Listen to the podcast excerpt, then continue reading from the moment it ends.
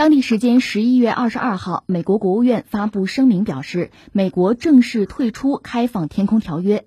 美国国务卿蓬佩奥曾经在五月二十一号的一份声明中指责俄罗斯未能遵守条约内容，美国由此决定退出开放天空条约，除非俄方能重新履行这一条约。此后，俄方多次呼吁就开放天空条约举行平等对话，但是美方始终没有予以积极回应。六个月之后，美国正式退出开放天空条约。据外交部发言人办公室消息，中国外交部发言人赵立坚在十一月二十三号的例行记者会上表示，中方对美国不顾国际社会反对，执意退出开放天空条约深感遗憾。动辄退约不是一个大国应有的态度和做法。关于这个开放天空条约吧，我记得。前一阵儿就是美国嚷嚷着我要退群哈，那个时候好像我们聊过一次，呃，现在我们简单的扯两句，就说它是一九九二年签的，二零零二年正式开始生效。现在缔约国有三十多个，除了美国和俄罗斯之外，还有一些国家，包括美国的一些盟友，就是北约的盟友啊。待会儿我再说啊，就欧洲国家了。那你要加入这个条约之后要干什么呢？按照规定，对彼此领土进行侦查。注意啊，这个侦查是合法的，因为你签约了嘛，对吧？我就到你们家。天上去转一转，这叫非武装方式的空中侦察，彼此之间啊坦诚相见，就这个意思啊。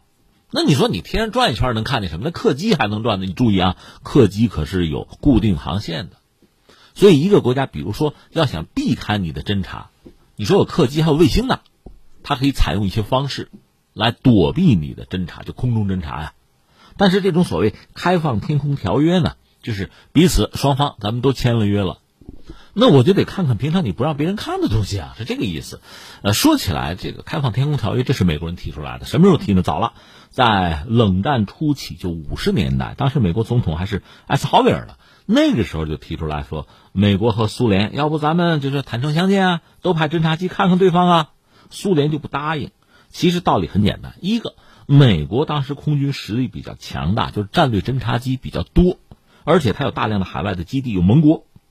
而苏联当时，你说航程能到美国本土的飞机基本上没有啊，所以表面上这个条约是公平的。我和大家讲过吧，就是四十年代中期中美之间签那个什么友好航海通商那个条约，那你看字面上很公平的，那双方公民都可以到对方的国家里什么传教啊、办学呀、开矿啊，啊，双方舰队可以到对方那个领海领水里啊，到对方港口随便溜达。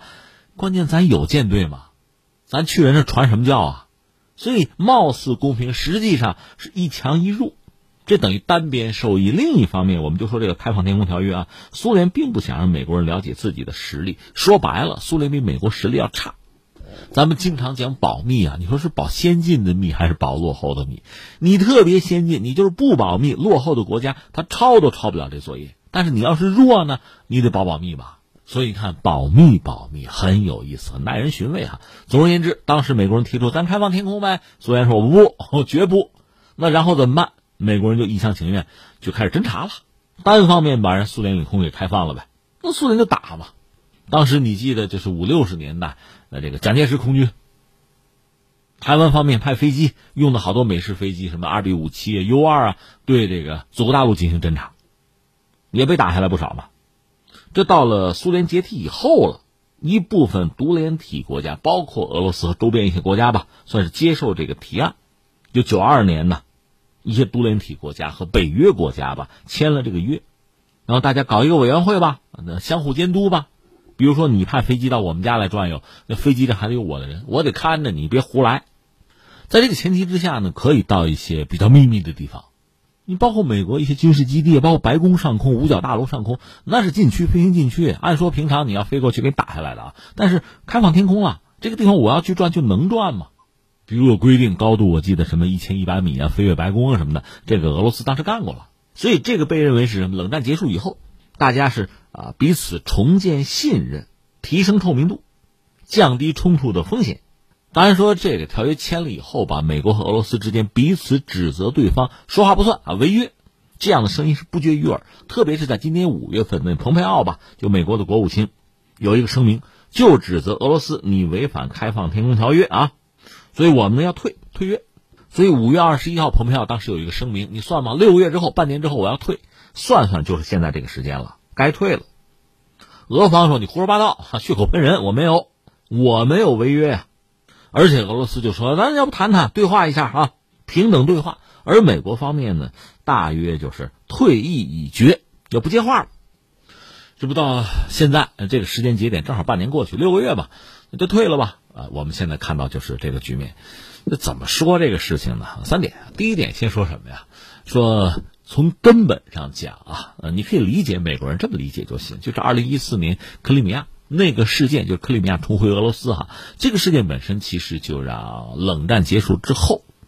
苏联解体之后，就俄罗斯诞生嘛，在老布什那个时代，试图和俄罗斯建立的那个信任，如果有的话，到二零一四年也所剩无几了，没有什么信任可言了，没有一个信任的基础了。那么这个开放天空条约呢，其实意义就不大。从美国人这个角度讲呢，其实那就拉倒。但是你说维持一个形式还是必要的吧？形式和形式主义还不一样啊。嗯，那就是第二点，特朗普上台。他退了好多约了，这不是前两天就十月底的时候，普京，他是在这个俄罗斯智库，这个智库叫瓦尔代国际辩论俱乐部，这个大家讲过吧？在那个年会上就曾经说哈，就隶属美国的这个事儿啊，你看反导条约你退了，啊中导条约你退了，然后呢这个开放天空你也退了，不断的单方面的毁约，你这个做法威胁欧洲的安全。所以你看，从普京这一系列烈数之中，你看到这个特朗普上台之后吧，确实他这个退约，这是他的传统，是毛病啊。当然话说回来了，呃，这位仁兄在美国总统这个位置上还做多久？呃，从全世界主流媒体观察讲，应该是败局已定啊，做不了几天了。他最近参加 APEC 这个会，这可能是作为美国总统最后一次参加这么重大重要的国际场合吧。但这位仁兄这不是又打高尔夫球去了？说这个开会，元首开峰会，他跑打球去了，这个也是心不在焉啊。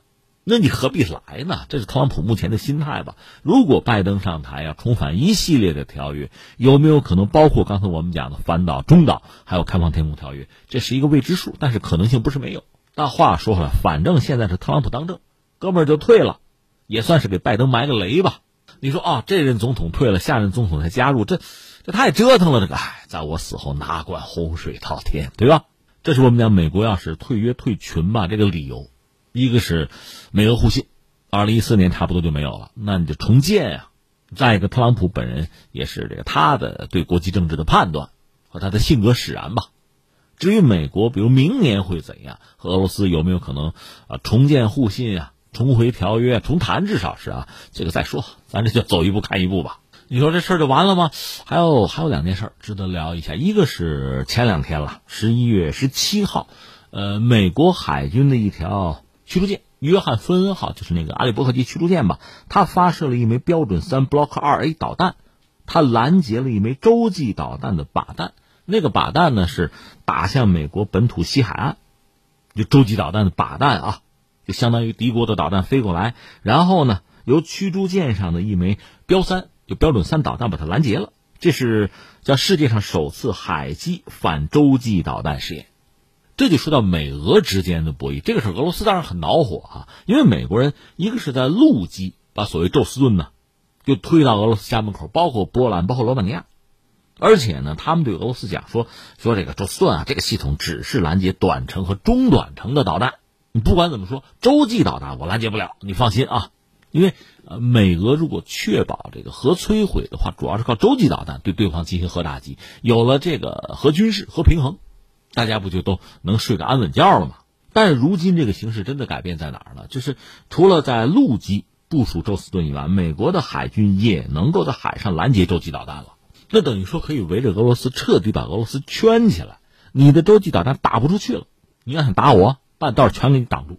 因为全世界百分之七十是海洋啊。如果美国海军的军舰可以拦截洲际导弹的话，那这个灵活性是大大增加了。你要想在陆基部署宙斯盾的话，那相关国家跟美国是不是一条心？愿不愿意让美国部署？咱就说罗马尼亚，就说波兰，如果一抹脸，你把东西给我搬走，你还就得搬走，在海上就不存在这个问题了。所以这个对俄罗斯是一个巨大的压力。再加上现在又退出什么开放天空，之前退出中导反导，这俄罗斯这几年这叫压力山大，怎么办？俄罗斯也没闲着，那就玩更猛的吧。所以俄罗斯最近搞了几样东西，一个叫海燕，这是一种核动力的巡航导弹；还有一个叫波塞冬，这更邪乎，这不是导弹，这是核鱼雷，就水下的一个无人潜艇吧，带核弹头，平常就在美国家门口溜达。真要是搞起来啊，我就在你这个海岸线附近，就大陆架吧，我就引爆。那美国沿海大量的这个城市啊、城市群啊，不管是工业还是金融啊，这不就面临一个被摧毁的命运？就算不摧毁，你想核爆炸之后，那水都是脏的呀，那你还好得了吗？就通过这个方式，另外还有那个高超音速武器啊，就通过这些新手段，希望对美国建立起一个新的威慑，达到一种新的平衡，一个新的战略态势吧。这是俄罗斯想搞的。因为我们以前也讲过，俄罗斯经济现在是不行了，这和朝鲜，呃，逻辑是一样的。比如朝鲜和韩国就经济实力差太多，如果说搞常规军力的竞赛，那朝鲜确实盯不住，因为常规军力啊发展太快，这一波一波的刷新啊，朝鲜跟不上，没那么多钱，所以玩个终极武器吧，搞核武器吧，我有和没有就大不一样。俄罗斯也是这个路子，在这个核武器、洲际导弹这个领域，我一定要。有足够的把握，这才对美国形成一个真实的威慑吧。而美国呢，通过反导的方式，他退了约，在法律上不存在什么障碍了。另外，在技术上，他现在标三，呃，在军舰上拦截这个洲际导弹也能做到了。这俄罗斯眼看对美国没有任何战略优势了，所以这个时候拿出一些新牌，就刚才我们讲的那新三样，看看对美国能不能能够。建立一个新的威慑吧，尤其那个高超音速武器，这玩意儿我们也有啊，就是传统的反导武器，就导弹之类的拦截不了，那玩意儿太快，另外可以变轨，这是一个我们要说的事情，就说双方的博弈啊在升级，就美俄之间，还有一个要说的，把欧洲得扯一句啊，刚才我们讲开放天空这个条约呢，一个是所谓独联体国家，就是原来苏联几个加盟共和国加入了。呃，当然主要是俄罗斯了，而这边是北约一些国家，美国和美国欧洲的一些盟友。现在美国说我退群，欧洲就跟俄罗斯说他退他的，别搭理他，咱们继续在这个条约之内啊，咱们彼此之间相互信任，好不好？俄罗斯，你当我傻小子呀？你对伊朗就这一套，你看伊核协议，美国就退了，欧洲国家没有能力，也不敢逼着美国回心转意，就跟伊朗讲，你别退，你不要退啊。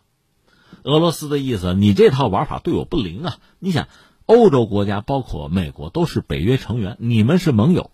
美国退了约，美国理论上不能派飞机到我们家来看，但是你们北约国家可以。那我去美国看行不行？不行。所以欧洲人这个条件、这个要求，我要是答应，我就傻瓜。怎么可能？只能说他退我也退，要么咱们就再谈。这是普京的态度。普京说的是大实话，这个确实不需要什么脑子，你也能算明白啊。所以，最终的变数是看明年谁当美国总统吧。